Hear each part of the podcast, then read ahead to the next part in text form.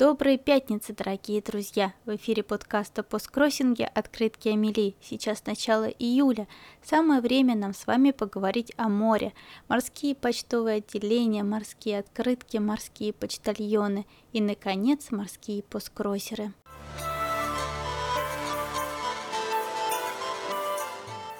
Открытки морем. Часто пускроссеры отправляют открытки наземным транспортом, ведь это дешевле авиаперевозки. Если открытке нужно пересечь океан, то она отправляется в морской порт. Сначала едет на машине, потом на поезде, затем снова на машине, пока не оказывается в специальном запечатанном мешке вместе с другой письменной корреспонденцией. Открытки и письма отправляются в морское путешествие. Они слышат крики чаек, плеск волн, разговоры грузчиков, переживают морскую болезнь, волнуются, пока мешок не опускают вновь на сушу и не передают в местный сортировочный центр.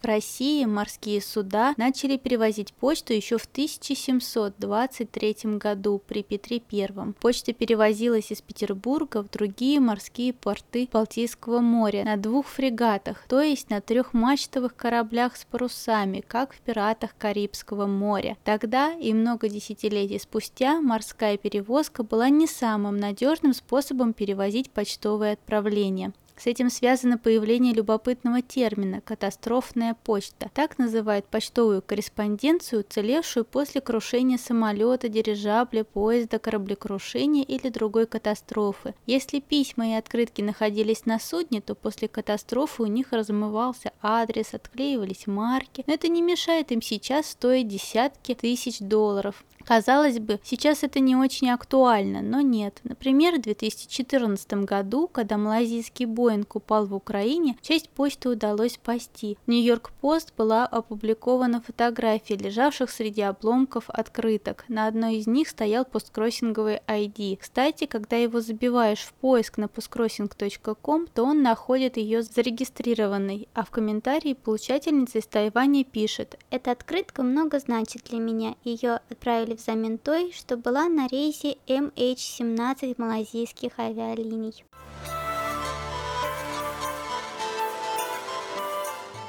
Подводные почтовые отделения Удивительно, но существуют подводные почтовые отделения. Первый открылся в 1999 году в Японии, в городе Сусами. Там на 10-метровой глубине стоит почтовый ящик. Дайверы кладут в него водонепроницаемые открытки, а почтальон со специальным ключом ежедневно погружается и изымает корреспонденцию. Говорят, в наиболее горячие периоды в ящике в сутки скапливается до 200 посланий. В 2003 году было открыто почтовое обслуживание на дне Тихого океана в районе острова Вануату, в парке водных развлечений. 30 января 2004 года почтовым ведомством Вануату была выпущена специальная серия подводной почты, состоящая из четырех марок и почтового блока. Посетителям аквапарка предлагается приобрести непромокаемую открытку, наклеить на нее непромокаемую почтовую марку и погасить корреспонденцию специальным штемпелем. Начинание почтовиков в Вануату было поддержано в 2006 году в Малайзии. Здесь подводное почтовое отделение было создано в прибрежных водах острова Матаканинг,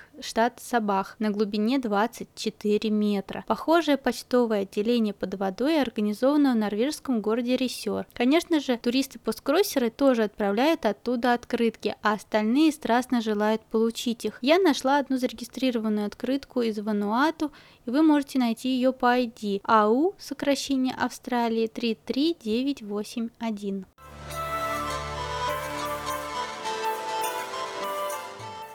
Морские коллекции. Многие посткроссеры коллекционируют открытки с морем. Это очень богатая тема, но в то же время слишком широкая. Такие темы, как море, нужно уметь сужать, чтобы собрать действительно интересную коллекцию, чтобы была возможность как можно лучше ее раскрыть. Например, попытаться собрать открытки со всеми морями на планете, а их 81. Можно собирать открытки с изображением морских бурь, которые атакуют городские променады, когда волна заливает дорогу или бьет бьется о крепкую стену какого-нибудь замка. Можно собирать карт максимум, чейн-карты, открытки с репродукциями Айвазовского, маяки, черно-белые морские открытки или открытки с картами, на которых обозначены морские границы. Рекламные или курортные, открытки с пляжами и туристами или в конце концов связанные с определенным морем или океаном. Можно заняться унификартией, то есть собирательством таких открыток, на которых лицевая сторона тематически соотносится с маркой и самим сообщением, в данном случае с морем. В идеале такие открытки должны быть отправлены из приморских городов. Собрать коллекцию поможет указание моря в виш-листе в вашем посткроссерском профиле, а также прямые обмены, участие в тегах и раунд-робинах. Еще одна хитрость. Если вы очень хотите получать открытки на определенную тему, то поставьте на аватар связанную с ней картинку. Хотите море, ставьте море. Хотите маяк, ставьте маяк. Не знаю почему, но это работает. А еще лучше, пусть с ней будет связан еще и ваш ник. Как у Елены из Дальнереченска. Сейчас она на третьем месте по количеству отправленных открыток среди российских посткроссеров. Так вот, у нее ник Чайка. На аватарке Чайка и море. А в профиле написано,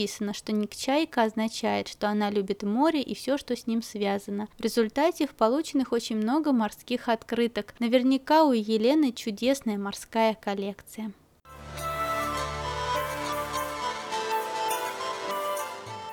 Морские митапы. Посткроссерские митапы или по-русски встречи проходят довольно часто и бывают самые разные. В частности, прошлым летом 22 финских посткроссера встретились прямо в море, в конференц-зале на круизном пароме Амарелла, который шел из финского города Турку на Аландские острова. К этому мероприятию они напечатали 200 открыток с изображением парома и традиционной надписью «Посткроссинг Meetup 9-10 июня 2016 Greetings from Postcrossing Meetup».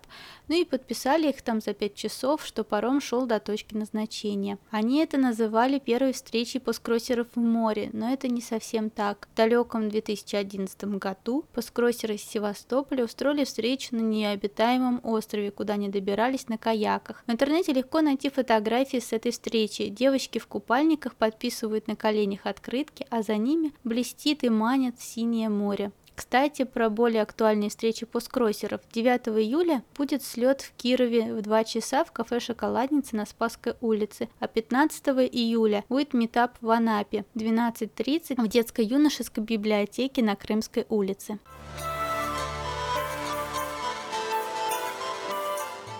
Про китов. Наш подкаст существует при посткроссерском магазинчике «Открытки Амели». Сейчас в июле он на каникулах, но когда мы откроемся в августе, будет распродажа, мы будем вас ждать. Если вы напишите в комментарии к заказу слово «кит», то в конверт с подарочными открытками я вам насыплю еще наклеек с китами. Акция будет действовать две недели со дня открытия магазина, и обратите внимание, что это слово нужно писать в комментарии, а не в поле для промокода. А еще напоминаю вам о музыкальном конкурсе, конкурсе, который был анонсирован в прошлом выпуске. Ваши песни я принимаю до 1 августа. Внимание, призы получат все участники. Вся информация есть на сайте и на наших страницах в соцсетях.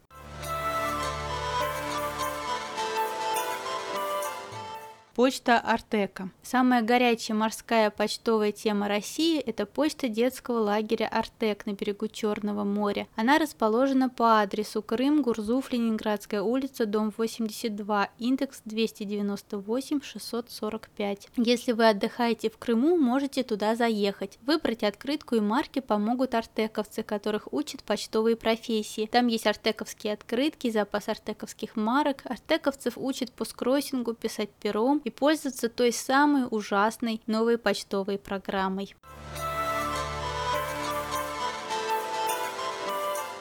Море, посткроссинг и любовь. У Почты России есть довольно интересный блог, где они делятся любопытными историями о почте. Например, о том, что в 1957 году молодой швед Аки Викинг ушел в очередное плавание моряком торгового флота. Времени между рейсами у Ака почти не оставалось. Он не был женат и не имел девушки, но мечтал ее встретить. Моряк написал письмо далекой прекрасной незнакомке и положил листок в бутылку, а бутылку бросил в море. Невероятно, но через несколько несколько месяцев скромная рыбачка Паолина Пуцо выловила бутылку у берегов Сицилии. 17-летняя девушка сначала колебалась, а затем ответила одинокому моряку. Я не красавица, но это так похоже на чудо, что такая маленькая бутылочка так долго и далеко плавала и в конце концов попала именно ко мне, что я не могла не ответить вам. Писала Паолина. Свадьба состоялась осенью следующего года, сообщает Почта России. Что же, это была не последняя любовная почтовая история для девушек, живущих у моря. В 2010 году в городе Севастополе на посткроссерской встрече познакомились Иван и Наташа, а через год поженились. Кстати, это те самые ребята, которые организовали метап на острове. Утром в день свадьбы они подписывали открытки, а после церемонии ездили на главпочтамт. Еще Почта России рассказывала про необычный почтовый ящик в Северной Каролине. Там очень необычная береговая линия. Между материком и океаном есть масса небольших островов, отмелей немытых мысов. Долгое время заказник Птичьего острова был практически заброшен, но в 1980 году житель соседнего городка Фрэнк Несмит установил на берегу почтовый ящик для родственных душ. Там лежит простая тетрадь. Любой желающий может написать в ней свое пожелание или поделиться историей, которая тревожит его душу. Если оставить на странице свой почтовый адрес, то велика вероятность получить письмо от родственной души. Также делиться своими историями можно, участвуя на официальном посткроссерском форуме в теге Creative Writing Tag или раунд-робине Postcard Diary.